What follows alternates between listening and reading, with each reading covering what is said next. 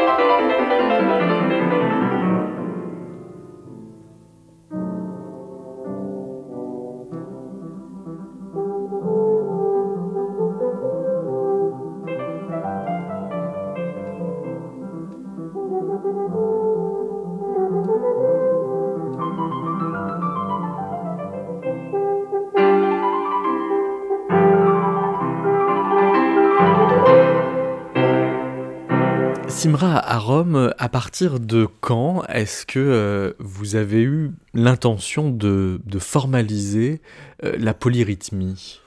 Parce que dans, les textes, quand on raconte les choses rétrospectivement, on dit, voilà, il y a une phrase de Kurt Sachs qui écrit La polyrythmie défiait toute analyse, qu'à cela ne tienne, vous avez relevé le défi, on va raconter techniquement comment vous l'avez relevé. Euh, n'empêche, est-ce qu'on arrive à quand même pointer euh, une espèce de point de départ, euh, de, volonté de le formaliser? Mais je ne dirais pas formaliser, je dirais comprendre. Moi, j'étais euh, stupéfait, sidéré, ébahi et émerveillé par un certain nombre de polyphonies que j'ai rencontrées en Afrique. Au départ, comme je n'avais pas étudié l'ethnomusicologie, je ne comprenais absolument rien. Et je comprenais suffisamment pour dire c'est pas du hasard, c'est pas de l'aléatoire. Il y a derrière ça une structure et une organisation cohérente. Et ça, j'aimerais bien la comprendre. Mais comment vous les rencontrez, puisqu'il n'y avait pas d'enregistrement, puisque c'est vous qui les avez fait après les... Ces polyphonies, vous les avez rencontrées comment? Les polyphonies, ben, euh, euh, j'ai, par un concours de circonstances bizarres, pas tout à fait bizarre, parce qu'elle avait un peu orienté, j'ai fait en sorte, pour arriver en Afrique où je devais me rendre, la veille du jour de l'indépendance de la République centrafricaine, la dont la capitale est Bangui. Et c'était le 1er décembre, et comme je, je devais y aller, j'ai dit, tiens, il faut que j'y arrive avant. Et je suis arrivé le 30 novembre au soir. Et le lendemain, de l'hôtel où j'étais, de la chambre d'hôtel, dans le parc de l'hôtel, il y avait un concours de folklore. Et il y avait des groupes qui étaient venus de différents endroits du pays, qui chacun avait une musique différente. Moi, de la musique africaine, je n'avais pratiquement jamais très très peu entendu. Et tout ça m'est tombé dessus en une journée. C'était la journée, l'une des journées les plus importantes de ma vie. C'était quelle année? 1963. 63. Et ce jour-là, j'ai entendu à la fois, disons, les deux exemples dont on va probablement parler. J'ai entendu les Pygmées, c'était les Pygmées Aka, qui étaient à, à 150 km de la capitale dans la forêt, la grande forêt équatoriale, et les orchestres de trompe des Bandalinda. Et puis ensuite, j'ai consacré 25 années de ma vie pour comprendre. Mais alors, votre curiosité, elle, elle est pleinement celle d'un musicien. Vous étiez alors euh, euh, premier corps solo de l'orchestre de Jérusalem. Euh, et ça veut dire que votre écoute de la musique, elle essayait effectivement de décoder ce que vous aviez là avec les oreilles d'un musicien occidental, formé au conservatoire. Absolument. D'autant plus étonné que je voyais une trentaine de pygmées chanter ensemble, en contrepoint, euh, chanter tout le temps la même chose, jamais la même chose, tellement il y avait de variations. Et tout ça euh, sans chef d'orchestre, sans chef de chœur, avec deux, trois tambours qui frappaient derrière, et dont les rythmes étaient assez compliqués, qui étaient en polyrythmie précisément. Bon, c'est un autre point. Et la même chose pour l'orchestre de, des trompes Bandalinda, ils étaient 15 ou 16, et quand vous approchiez les uns des autres, vous entendez qu'il n'y en a pas deux qui jouent la même chose. Et vous dites, mais comment ils font? Voilà. Alors, le, comment, ça voulait dire d'essayer de le mettre euh, sur partition. Vous, vous avez essayé d'abord de faire des, transcriptions euh, comme Messian avec les oiseaux sur du papier ah à musique? non non, non, non, Je me suis immergé, on peut dire vraiment immergé. J'ai écouté au plus près et j'ai compris que je ne comprenais pas.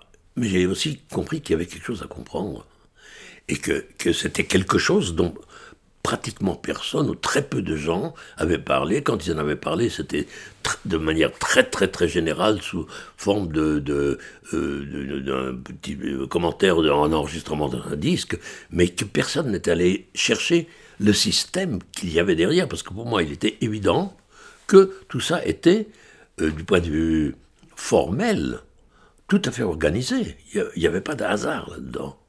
Le, moins qu'on puisse dire, c'est qu'il vous avait fallu mûrir euh, une méthode, c'est-à-dire que vous ne l'avez pas trouvée du jour au lendemain.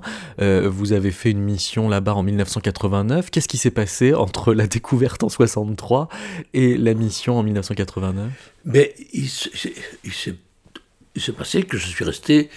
J'étais parti euh, pour la coopération israélienne en Centrafrique avec pour mission de créer une fanfare pour aller vite, j'ai réussi à convaincre le président de la République de l'époque, David Daco, qu'il avait déjà deux fanfares qui n'étaient pas très bonnes et qu'une troisième n'ajouterait rien, mais qu'en revanche, s'il voulait que je fasse quelque chose où on entende, je peux créer un chœur avec des jeunes, et ça, ça irait beaucoup plus vite, ça lui coûterait moins d'argent, et ce serait plus efficace.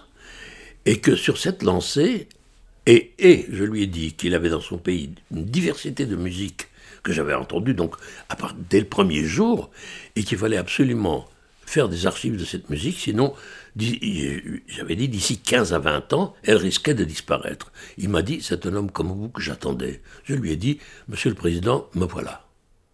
Voilà, c'est comme Abraham avec Dieu. Euh, à peu près. à peu près. voilà. Et c'est comme ça que ça a démarré. Et au lieu de rester un an, je suis resté quatre ans. J'ai commencé par créer une chorale, et cette chorale ne chantait que des chants africains traditionnels. Pourquoi? Parce que les, jeunes choristes les chantaient, chantaient des chants français et, israéliens. Or, ils ne percevaient pas le demi-ton parce que leurs échelles sont pentatoniques en et c'est-à-dire sans demi-ton et des chants français et israéliens sans demi-ton, il faut les chercher très très loin. Et là, l'idée m'est venue, je crois que c'était la première idée vraiment importante de ma reconversion, qui est venu après, comme en ethnomusicologie, c'est de dire ben, je ne peux pas la faire chanter des trucs où ils ne percevaient pas les, les intervalles. Donc, il n'y a qu'une solution, c'est de leur faire chanter les chansons de leur pays et des différentes ethnies. Et comme il y en avait plus de 100, je ne manquais pas de répertoire. Alors, vous disiez que c'était un système euh, pentatonique anémitonique. Euh, c'est très beau, ça fait plus de 7 lettres, ça rentre pas au scratch, j'adore. euh, mais, mais, vous dites que ce n'est pas pour autant équipentatonique. Ah non. Alors, c'est quoi équipentatonique? C'est où vous avez 5 intervalles dans l'octave qui sont à distance égale. Alors que le, grosso modo, pour comprendre très très très vite, le système anémitonique, c'est les cinq touches noires du piano. C'est ça, oui. Voilà. Vous n'avez pas de demi-ton. Mais c'est les mêmes que dans la musique chinoise. Oui, mais, la musique chinoise, elle est pentatonique Pas Parlons des rythmes alors, parce qu'on parlait de polyrythmie, je me suis demandé s'il ne faudrait pas plus précisément parler de polymétrie. Pourquoi? Parce que vous faites euh, la, différence entre la métrique et le rythme. Ah. Euh, la métrique, c'est l'étalonnage du temps euh, en quantité ou, valeur égale, et, le rythme, les modalités de groupement de, ces valeurs. Non, pas de ces valeurs. Le, le regroupement des valeurs qui sont dans la musique par rapport à cet étalonnage du temps. C'est ça. Donc en fait, on a le même mètre, mais à l'intérieur d'un mètre euh, égal, euh, des rythmes différents. Oui. C'est ce qui fait qu'ils arrivent, ces pygmées AK, à, à, être à la fois synchrones et asynchrones en quelque sorte. Non, euh, vous avez des rythmes égaux, inégaux, c'est pas ça. Ce qui est dans la polyrythmie, c'est que les rythmes sont antagonistes. Les rythmes ne sont pas obtenus, comme le plus souvent dans la musique occidentale, par monnayage ou par amalgame de valeurs, c'est plus long, plus court et c'est toujours proportionnel, mais par le fait que vous mettez un tambour qui fait pam, pam, pam, pam, je prends l'exemple banal et simple, alors que le deuxième ferait pam, pam, pam, pam, pam, pam. Alors les rythmes se croisent. D'ailleurs, les Américains, euh, pour parler de polyrythmie dans la musique traditionnelle ils parlent de cross rhythms, des rythmes croisés, ce qui est tout à fait ça. Par exemple, si vous superposez une hémiole, une hémiole c'est 3 fois 2, 2 fois 3. 1, 2, 1, 2, 1, 2, 1, 2, 3, 1, 2, 3. Vous le superposez à 1, 2, 3, 1, 2, 3, 1, 2, 1, 2, 1, 2. Vous obtenez du, de la polyrythmie puisque les rythmes qui sont produits se croisent. Et ça, c'est le béaba de la polyrythmie africaine, ce que je viens de faire là. Mais tout ça est dans un mètre, euh, c'est-à-dire qu'on a la même durée à l'arrivée. 1, 2, 3. C'est ça. Ouais. Parce que sinon, vous ne savez pas où vous êtes. Parce que pour percevoir un rythme, il faut qu'il y ait une interprétation de l'esprit. Sinon, c'est du chewing-gum. C'est-à-dire, on, on, raisonne par rapport à quelque chose. Et les Occidentaux raisonnent par rapport à de la métrique. Alors précisément, est-ce qu'il y a un moment, euh, parce que vous avez forgé le concept de contramétricité, oui. dire il fallait inventer des concepts pour quand même pouvoir décrire avec des mots d'occidentaux ce qu'on entendait là-bas Bien sûr, une grande partie de mon travail a été de mettre au clair, de, définir les, phénomènes que je rencontrais et qui ne sont pas décrits dans la musicologie occidentale. Alors, contre-métrique, ça veut dire ce qui va. Vous prenez le concerto en ré mineur pour piano de, de, Mozart, le début. Pam pam pam pam, pam pam pam, pam pam pam pam pam, je suis sur le temps. Pam, pam, pam, je suis tout le temps contre-temps. C'est contramétrique.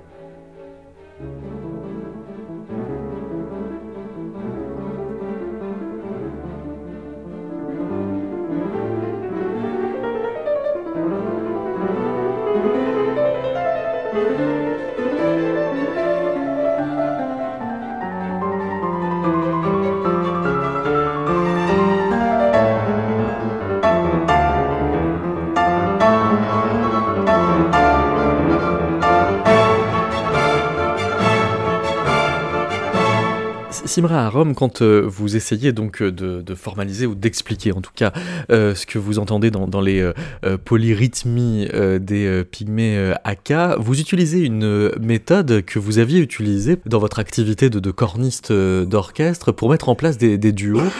C'est en fait la, technique du playback, c'est-à-dire vous enregistrez une première voix sur une bande et puis vous jouez par-dessus, on appelle ça aussi le, re-recording. Et cette, cet outil vous a servi pour, euh, euh, pour la première fois, donc enregistrer les pygmées en partie séparées. C'est-à-dire que vous demandiez à certains d'entre eux euh, de refaire seulement leur partie en, abstraction des, autres, ce qu'ils n'avaient jamais fait alors. Oui, alors il y, a différentes manières de faire. Si j'avais demandé à chacun de jouer seul sa partie, il m'aurait manqué l'élément essentiel pour la polyphonie, c'est-à-dire comment ces différentes parties, elles s'emboîtent les unes dans les autres. C'était ça la grande difficulté. Et, comme ils sont contramétriques, les rythmes le plus souvent, c'est encore plus difficile. Mais oui. Donc il fallait que j'ai à chaque étape un indice précédent. Faisons un, ensemble de trois tambours. Mhm. Bon. Alors, je fais un enregistrement conventionnel, les trois tambours jouent ensemble.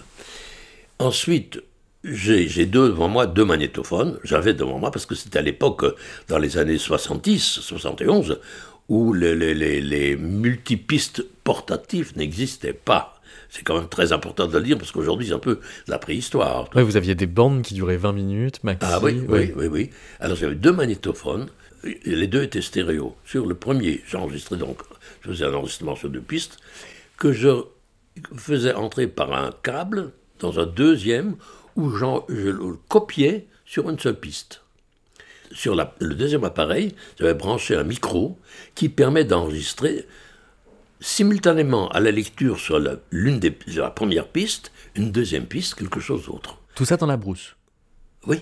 Avec deux magnétophones portatifs. Qui marchaient à pile Oui, oui, oui, oui, avec des piles, oui. Et alors, une fois que j'avais enregistré le premier, je demandais aux musiciens, et c'est là où ça devenait intéressant parce que ça devenait interactif quand vous jouez cette pièce, quel est le premier qui doit commencer Puisque comme il n'y a pas de chef d'orchestre, on commence jamais ensemble. les entrées sont en diagonale. Hmm? Et on me disait qui? Je lui dis, bon, écoute, je te mets un casque sur la tête, tu vas entendre ce que vous avez fait tout à l'heure, et puis tu rejoueras ta partie comme si tu la rejoues, normalement.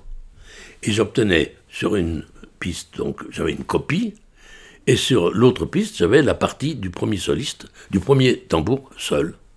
Je rebobinais les bandes, je posais celle que je venais d'enregistrer sur le premier magnétophone, et je demandais quel est le deuxième musicien à entrer. Qu'est-ce que tu veux entendre? Le tour ou ce qui vient d'enregistrer? Et là, ça devenait intéressant parce que comme il se calait sur le premier, il disait Je vais entendre le premier.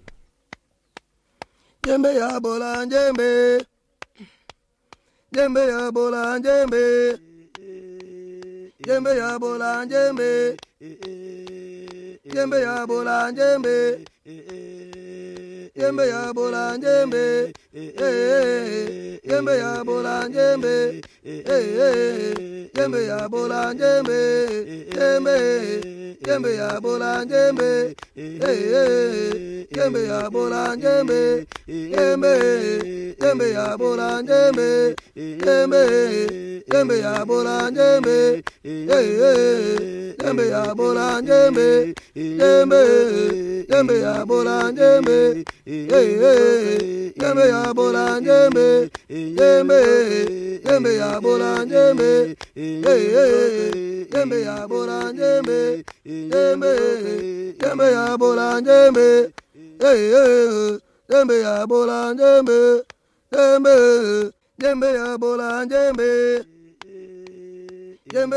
mais la dernière voix que vous enregistrez, en principe, elle doit toujours être seule sur une, sur, euh, sur une piste, de façon à ce que on puisse transcrire. Pour transcrire, pour les entendre très très très clairement. Donc, quand il y en a deux ou trois qui chantent ensemble, c'est souvent très difficile de savoir qui fait quoi. Donc, pour être tout à fait sûr d'avoir exactement ce que fait chacune des voix, il faut obtenir chacune des voix séparément sur une piste, et la même chose pour les instruments.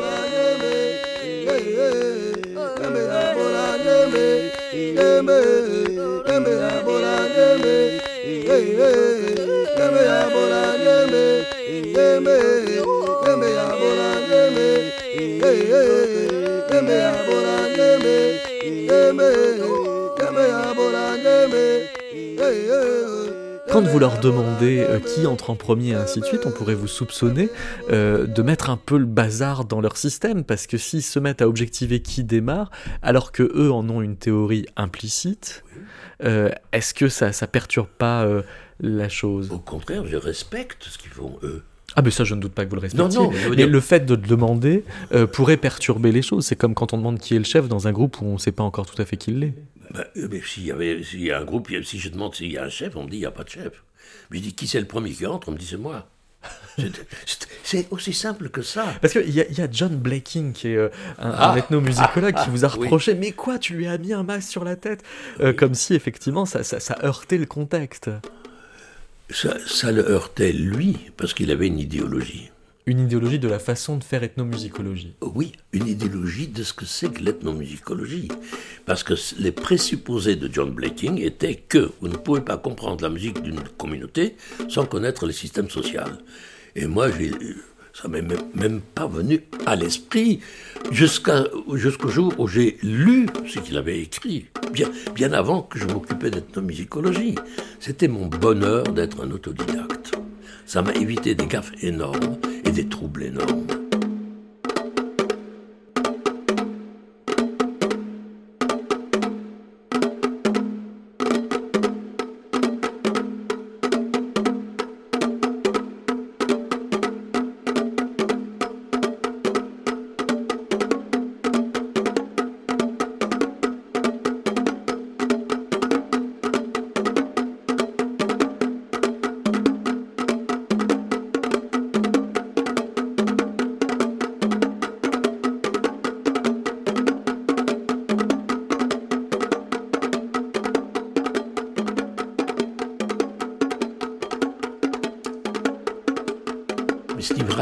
Était venu avec des musiciens à Paris.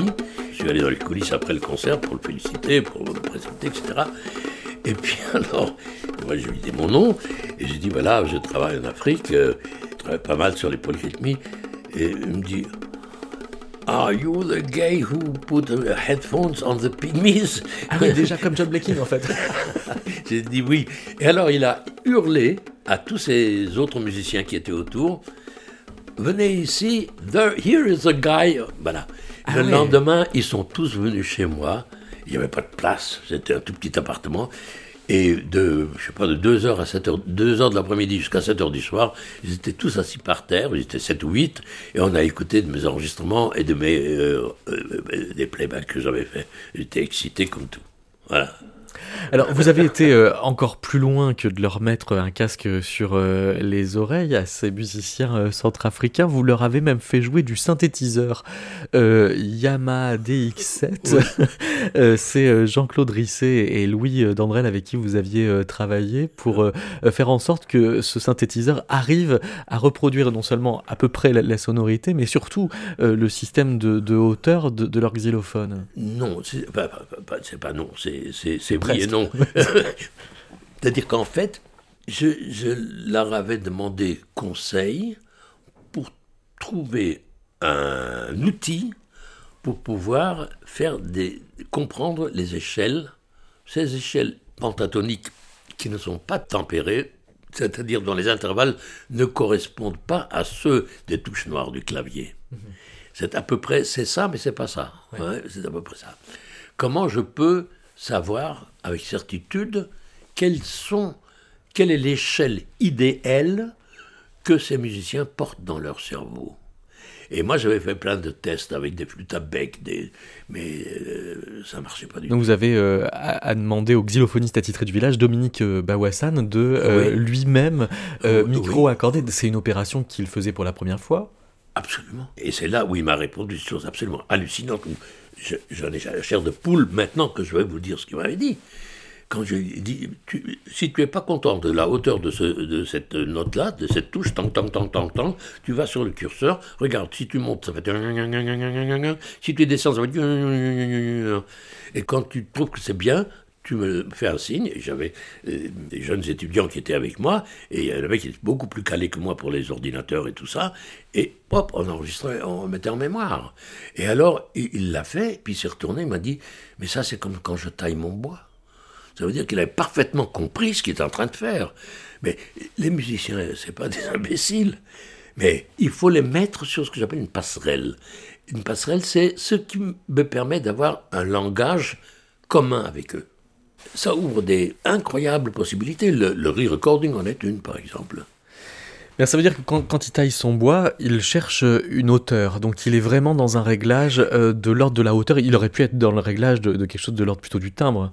Oui, mais on avait, euh, on avait programmé le, le, synthétiseur avec, avec huit timbres différents à partir de l'analyse qu'on avait fait des sons à l'IRCAM. Donc, on est dit, on s'est dit, dans les huit timbres, il y en a un qui est forcément le plus proche, plus proche pour lui que l'autre. Et euh, dans la première phase de notre travail, on lui disait cherche le timbre qui correspond à ce que tu aimes. Or, il ne pouvait pas jouer sur un clavier parce qu'en xylophone, il y a des, lames euh, en bois. Et j'avais fait, on avait au BHV, acheté du, contreplaquet, on avait taillé des, des, bouts de bois qui venaient se placer sur le curseur, sur le clavier, qui neutralisaient tout et étaient réaccordés. Et les les, lames de bois qu'on avait posées, elles sortaient et c'était comme un xylophone.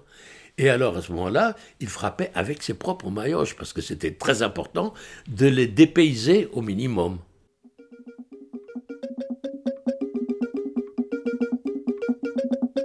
Et j'ai enregistré un groupe de euh, musiciens. C'est un ensemble qui joue pour l'initiation des garçons, des garçons pas. Et donc, euh, il y a euh, deux tambours de bois à fente qui jouent, plus euh, des, souvent des sonnailles de cheville, et parce qu'ils dansent en même temps, les sonnailles de cheville refont le rythme des pieds, et deux xylophones. Et est-ce que j'ai oublié quelque chose? Il y a peut-être encore quelque chose. Non, je pense que c'est ça. Et alors j'ai essayé de les, enregistrer séparément, les deux xylophones, et en commençant par les tambours sur lesquels viennent se superposer les xylophones et à un moment donné les sonnailles de cheville pour qu'on entende quelqu'un qui crie qui, qui en fait indique aux danseurs à quel moment ils doivent changer de pas chorégraphique.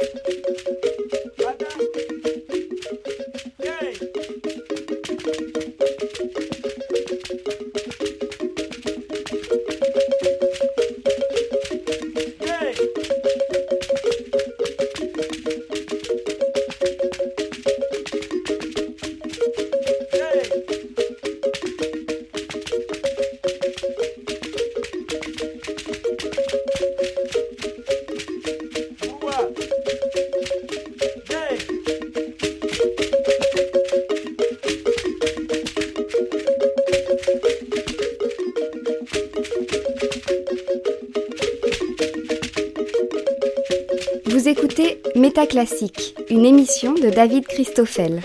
Simra, à Rome, qu'est-ce que vous pensez de l'autotune? L'auto? L'autotune. C'est une espèce de logiciel qui permet de réaccorder en tempérament égal les chanteurs qui chantent faux. C'est très utilisé en hip-hop.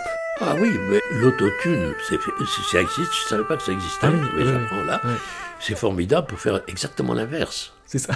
Mais oui. Parce que si je joue sur un piano un chant africain, on me dit c'est à peu près ça, c'est pas ça. Donc il faut que je modifie certains intervalles pour les ramener aux hauteurs que, que eux ils mettent. Et je prendrai votre autotune, je le désaccorderai pour l'accorder à la façon africaine, et à ce moment-là, ils me diront maintenant c'est juste.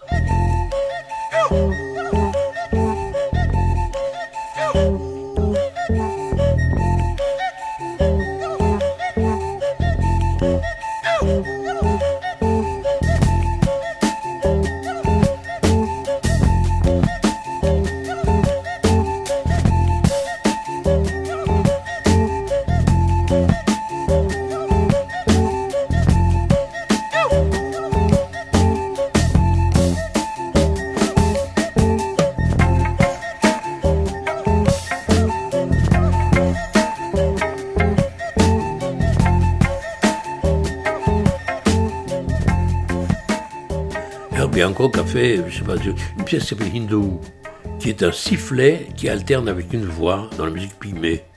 Oui. Et il a pris une- une- un enregistrement à moi et qu'il l'appelait Hindu. Exactement, exactement. Oui. Et il l'a, il l'a transcrit, mais il l'a mal transcrit. Pourquoi il l'a mal transcrit? Parce que précisément, il n'avait pas la battue de cette pièce. Donc il l'a pulsé comme il ne fallait pas. Il a pulsé à l'envers, il a pulsé en binaire, alors que la pièce, elle est en ternaire, c'est-à-dire que les unités métronomiques sont papi, pipe, papi, papi, papi, pipi, 1, 2, 3, 1, 2, 3, 1, 2, 3, 1. Et quand vous l'entendez, vous dites 1, 2, 3, 4, ta, ta, ta, ta. C'est pas ça.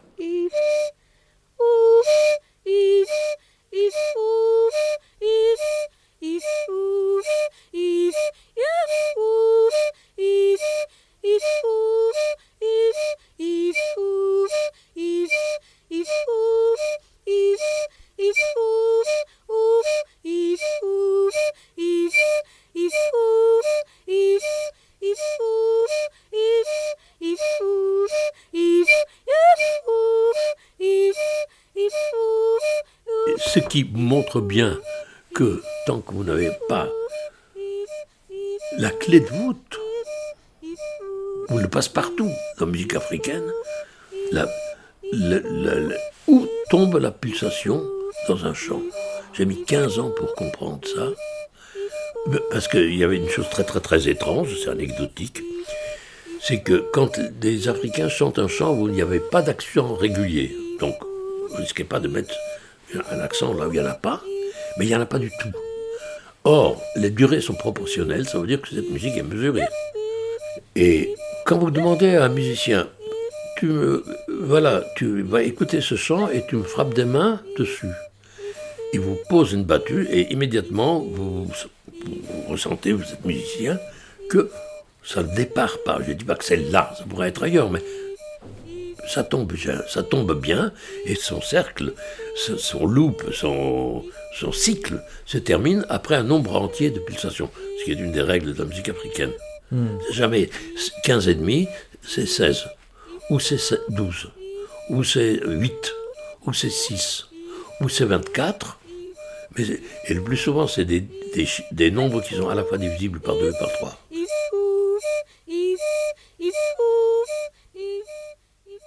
Alors, voilà un chant où il n'y a aucun accent. Et quand vous demandez à un musicien de frapper des mains, il frappe des mains. Vous demandez à un autre musicien qui n'était pas présent de frapper des mains, les, les, tombent au même endroit. Vous revenez cinq ans après, dans un autre village de la même communauté, vous faites entendre l'enregistrement, vous demandez à quelqu'un de frapper des mains, les battements tombent au même endroit. Ça veut dire qu'ils sont inhérents à la musique. On est d'accord Bon. Alors, comment se fait-il qu'ils savent faire ça alors qu'ils ne le frappent jamais Parce que la première fois que je leur demande ça, ils sont très étonnés, ils ne le font pas. Comment ils savent où elle tombe? Et un jour, en me rasant, je me suis dit, mais oui, c'est les pieds, les pas des pieds de la danse. Quand il commence une danse en Afrique, tout le monde fait les mêmes pas. Et prenez les pas, vous les frappez des mains, et vous avez la pulsation du chant qui va avec. Et c'est normal, c'est logique, parce que pour danser ensemble, il faut, il faut que ce soit synchrone. Et alors, il y a un étalon de temps qui est le régulateur de la danse, et qui est le régulateur du chant. C'est ça qui est merveilleux en Afrique, c'est que tout est logique. Mais où, j'ai dit toujours ça à mes étudiants, où se cache la pertinence? C'est exactement ça. C'est absolument pertinent, c'est béton. Mais tant que vous ne savez pas comment y accéder, vous êtes C'est complètement euh, perdu. intrinsèque. Mais alors, c'est intéressant parce que à chaque fois que je vous pose une question un tant soit peu morale, à savoir euh, est-ce qu'il y a des bonnes récupérations, des mauvaises récupérations, vous résistez en disant bah finalement euh, la question est peut-être pas une question de légitimité, mais une question de justesse euh, musicale, à savoir si c'est euh, véritablement congruent avec euh, la musique euh, que- à laquelle ça, ça emprunte. Mais il y a une autre question. Les deux se rejoignent. Oui, C'est la cohérence, c'est la pertinence. À partir du moment où c'est pertinent, ça veut dire que ça fait partie du système. Et comme la musique est un système, est un système sémiologique, la musique c'est comme une langue, sauf qu'il n'y a pas de sens au- sens premier, si je puis dire. la musique est même une pensée pure, avez-vous écrit avec euh, Jean Kralfa. Oui. Euh, Descartes en Afrique, c'est le titre d'un de. Oui, Euh, mais pourquoi Descartes? Parce que tout est, rationnel, tout est, tout est. euh, si vous regardez toute la, ben, le fondement de la musique africaine, ce qu'il y a de plus passionnant dedans, de plus complexe, c'est le rythme et la polyrythmie. Et quand vous voyez comment sont faites les structures polyrythmiques, vous dites, ces gens-là, ils sont cartésiens. Le fait de prendre, par exemple, comme nombre totalisateur d'un cycle, un nombre qui est divisible, comme je le disais, par 2 et par 3, ça vous donne euh, énormément de possibilités que vous n'auriez pas si ce n'était que divisible par 2. Ah, c'est pour maximiser les, les- les combinaisons. Ah oui, Donc ils sont presque plus pascaliens encore que, que, si vous voulez. Bon, je- on s'est arrêté à Descartes. je trouvais que ça, ça suffisait. Parce que, euh, non, c'est surtout que là, moi, là, mon côté passionnel à moi intervient. Je vais vous dire pourquoi. Parce que quand je dis à quelqu'un, j'ai- étudié la musique africaine, les gens, même des gens instruits, des gens, des chercheurs dans d'autres domaines, des fois, ils me disent Mais qu'est-ce que tu cherches là-dedans? Tu veux me dire qu'ils sont des gammes? Je trouve ça d'un racisme incroyable. Tu veux me dire, ça veut dire que j'ai pas le droit de répondre. C'est rhétorique. Il est clair qu'ils n'ont pas de gamme, alors qu'est-ce que tu cherches? Or, l'organisation du temps, j'appelle ça comme ça, dans la musique africaine, c'est parfaitement. c'est- cartésien. C'est d'une rigueur absolue. On, vous taxe de racisme. euh, non, vous, vous taxez de racisme ceux qui euh, ne veulent pas reconnaître qu'on peut y entendre de la pensée. Euh, là où on pourrait aussi euh, vous faire un procès en colonialisme, de, de passer par la catégorie de pensée pour pouvoir y trouver une forme de légitimité. Exact. Oui. Ça Mais ça, ça fait 50 ans que ça dure. Que, que vous êtes ça me là- dérange pas du confronté tout, à ça. ouais. Parce que ma réponse, elle est simple. Vous, vous pouvez faire mieux. Moi, personne d'autre n'a fait ce que j'ai fait. Je ne l'aurais pas dit il y a 10 ans, mais maintenant, je vais avoir 90 ans. Et alors, c'est ce que ma femme, qui est médecin, appelle la désinhibition gériatrique. Mais euh, en fait, il y a quand même un besoin d'explicité qui est, on pourrait dire, européen ou occidental, Mais- euh, mais mais, enfin- mais qui, eux, n'ont pas besoin d'explicité. Non, non, non mais, mais le métalangage scientifique, il est européen, il est occidental. Ça plaît ou ça plaît pas, d'accord. Alors vous n'allez pas vous faire vacciner pour ne pas faire du, de l'oxy- euh, parce que nous on vaccine, mais c'est ridicule, c'est grotesque. Bon, et je vois pas pourquoi en musicologie ce serait pas comme en médecine ou en physique ou n'importe quoi. Le, le métalangage, il est occidental. Il n'y a rien à faire. Ce qu'il y a, c'est qu'il est fait pour la musique occidentale.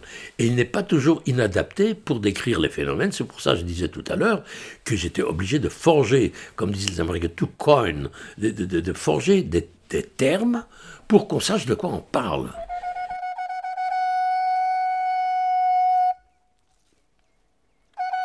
Le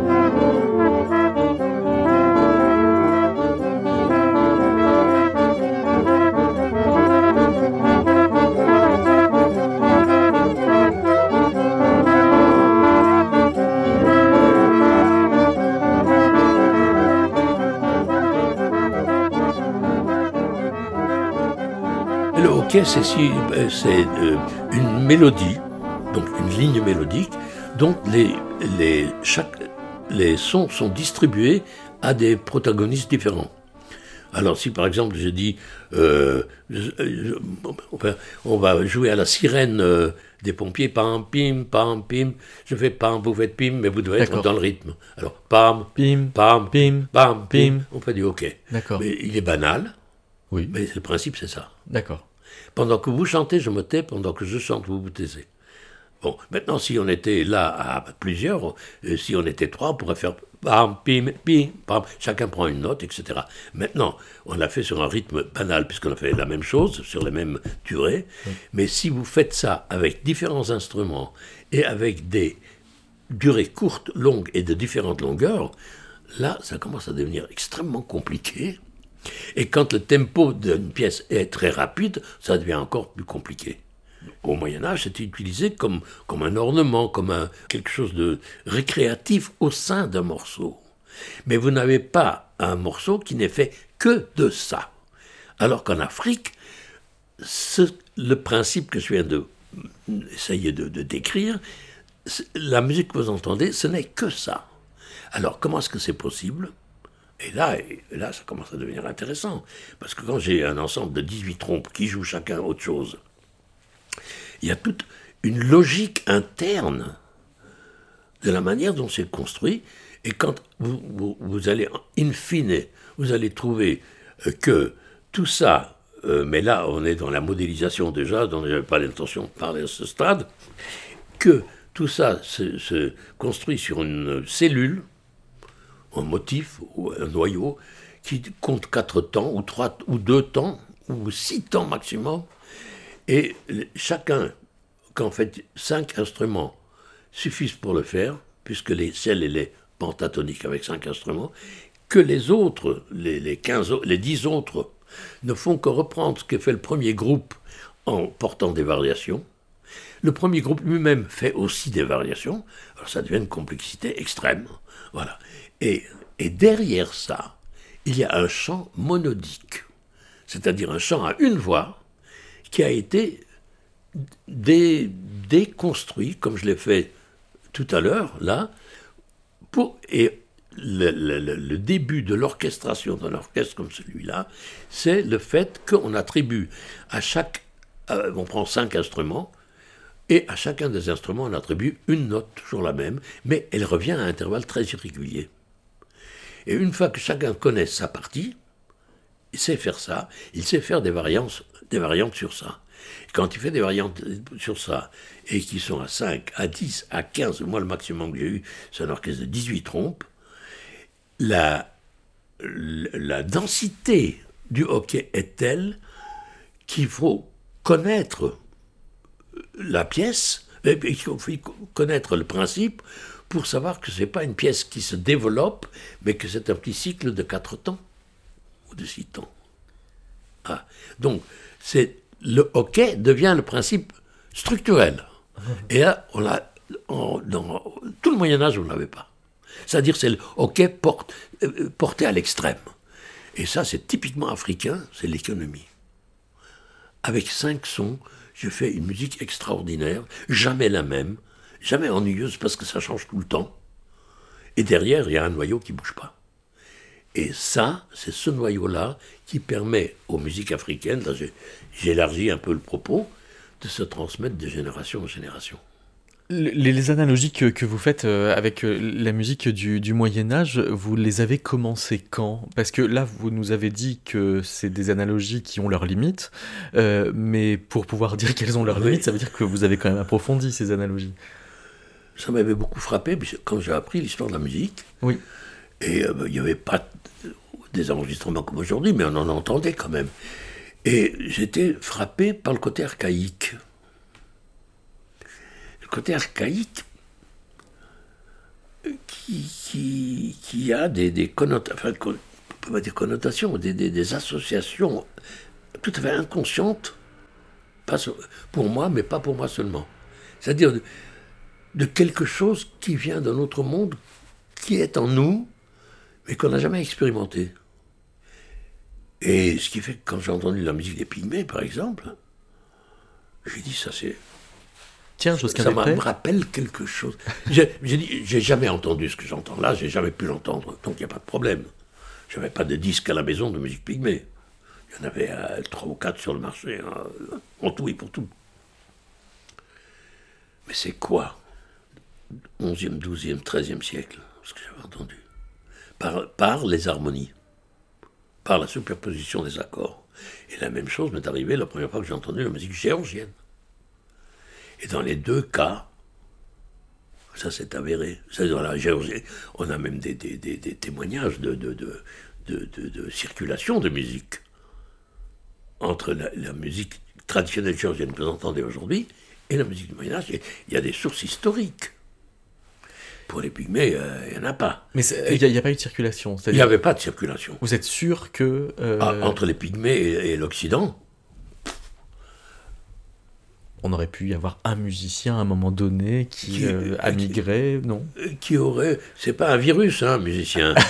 Il contamine pas un- un- un- euh, toute, toute la, la ceinture de la forêt équatoriale en Afrique. Elle peut être- pas être contaminée par un, par un marin portugais. Pas possible. Ça, Il ne peut pas y avoir d'évangélisation euh, polyphonique. une évangélisation. oui. Mais, euh, mais les, les curés sont arrivés, les, les missionnaires sont arrivés très très tard. Bah, au 18e, ouais. Les premiers, mais combien et où? Par exemple, là où j'ai travaillé en Centrafrique, et où les pygmées sont les ours, c'est les, c'est les, les, comment on appelle ça aujourd'hui, les, les peuples d'origine, non, il y a un autre nom, les, les, bah, qui sont les autochtones, qui étaient là avant tout le monde, dans la, forêt. Quand ils sont, qui ont eu le, contact avec des missionnaires au début du, 19, du 20e siècle. Si vous allez de l'autre côté du fleuve, il y a des pygmées qui sont là, un autre groupe de pygmées. Si vous allez à 1000 km vous trouvez des pygmées, vous avez des, vous avez des principes de la musique qui sont les mêmes. La musique n'est pas la même, certains des principes sont les mêmes. Ça peut être 1000, 1000 km de distance, même plus.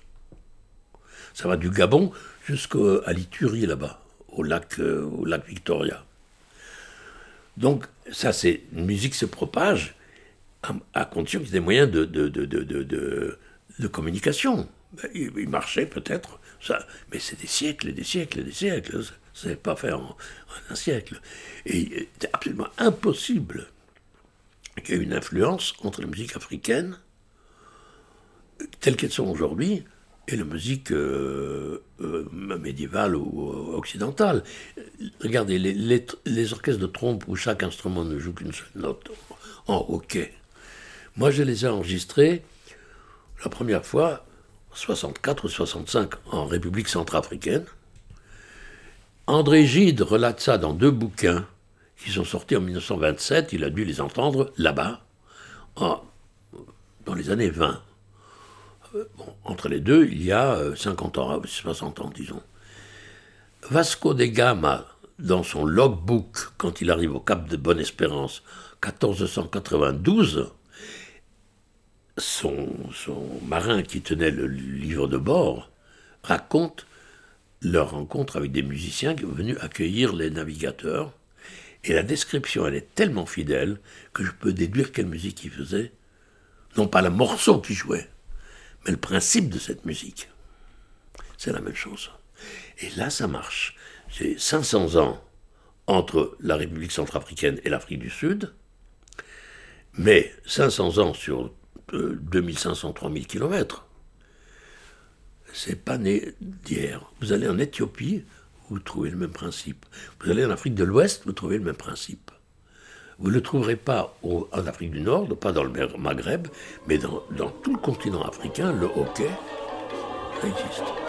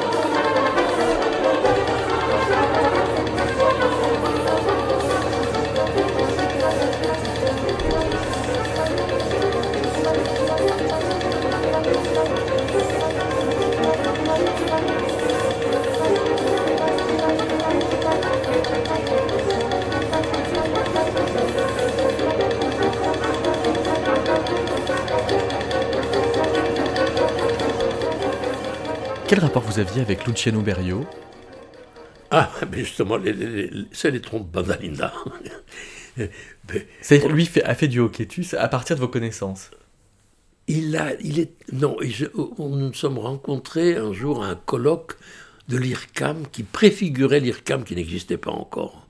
Et on m'a invité pour que je parle de, de musique africaine, de quelque chose. J'ai dit, je vais parler devant des musiciens et des compositeurs, je vais leur parler de quelque chose qui va les intéresser. C'était justement le hockey africain. Et j'ai parlé du, du- du hockey Bandalinda. Et, et était là. Il était assez époustouflé. Puis, euh, quelques jours après, je reçois un mot où on me dit euh, euh, Luciano Berio a été très impressionné par ce que vous avez présenté. Non, mais il est venu me voir, on a parlé après, après le truc. Mais ce que, je ne savais pas, c'est qu'il était en train d'écrire Coro. Et dans Coro, il y avait des musiques du monde entier. Bah, évidemment, il s'est jeté dessus. Alors, il m'a demandé Est-ce que vous avez une partition? J'ai dit oui. Est-ce que vous me donneriez la partition pour que je puisse utiliser le principe dans Coro chez Moi, j'étais très honoré, hein, car euh, que quelqu'un de la stature de Luciano Berio euh,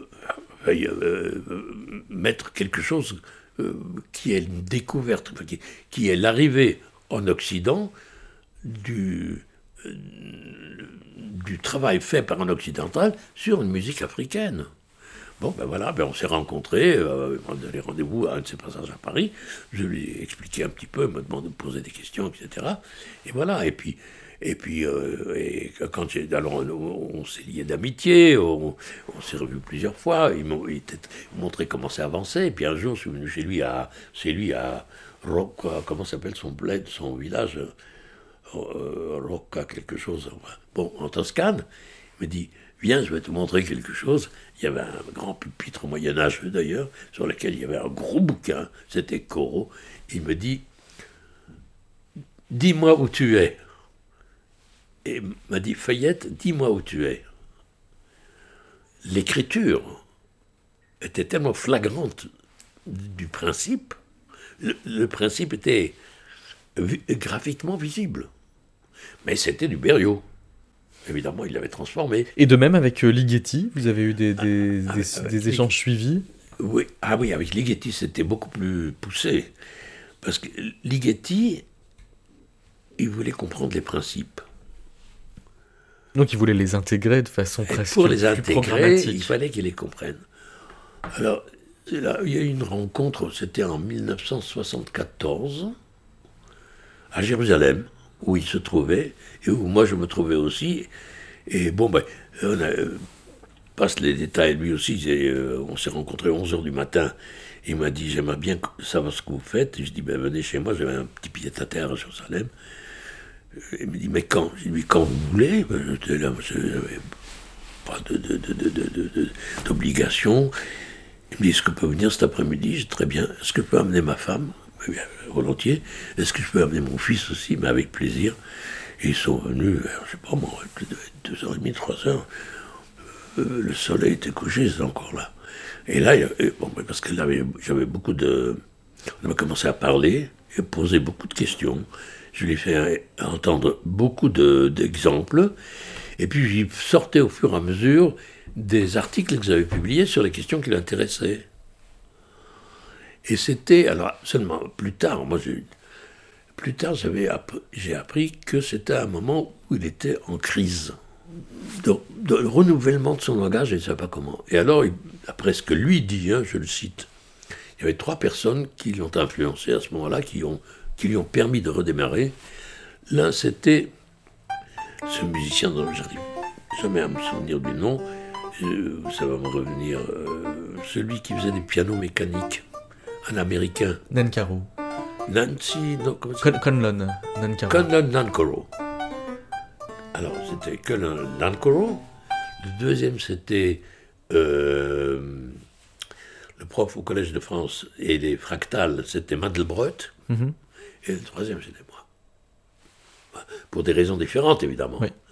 Mandelbrot, parce que les fractales, ça l'intéressait, reproduire, etc. Nankoro, c'était comment faire jouer à des vitesses, à des grandes vitesses, des pièces, comment donner l'impression, c'était ça son souci, Ça, il me l'a dit euh, plusieurs fois. Comment donner l'impression qu'il y a plusieurs tempi quand un pianiste n'a que deux mains pour jouer? Et moi, c'était le principe de musique africaine utilisé pour, euh, à, partir d'éléments extrêmement simples, faire des choses extrêmement compliquées. Voilà.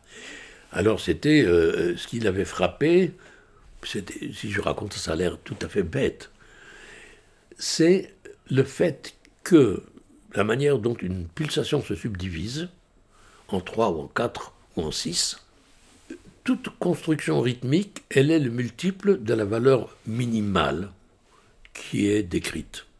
Ça lui a permis d'appliquer le principe de Nankoro et les histoires de tempo.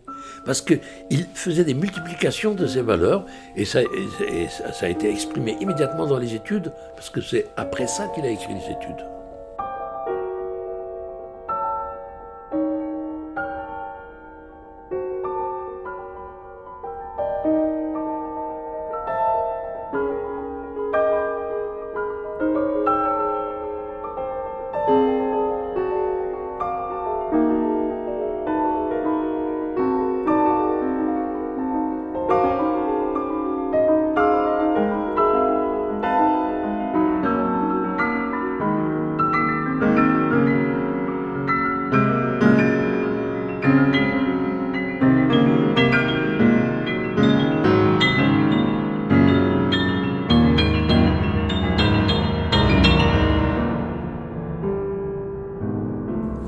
Qu'on n'a pas employé, Simra Arom, euh, peut-être un gros mot, euh, contre lequel peut-être vous avez un peu lutté, qui est le mot universalité. Dans quel sens? Bah, en fait, vous semblez euh, faire la preuve qu'il n'y a pas d'universalité en musique, sauf que euh, vous abordez quand même euh, des, des phénomènes aussi étranges euh, à vos propres oreilles que la musique pygmée, avec des outils qui tendent quand même à, à leur... avec des outils d'analyse qui tendent à montrer qu'ils ils répondent à des universaux de la musique. Oui, mais j'ai pas d'objection. Mais c'est pas ça qui m'intéresse. Ce qui m'intéresse, c'est le contraire. C'est la diversité, c'est la richesse.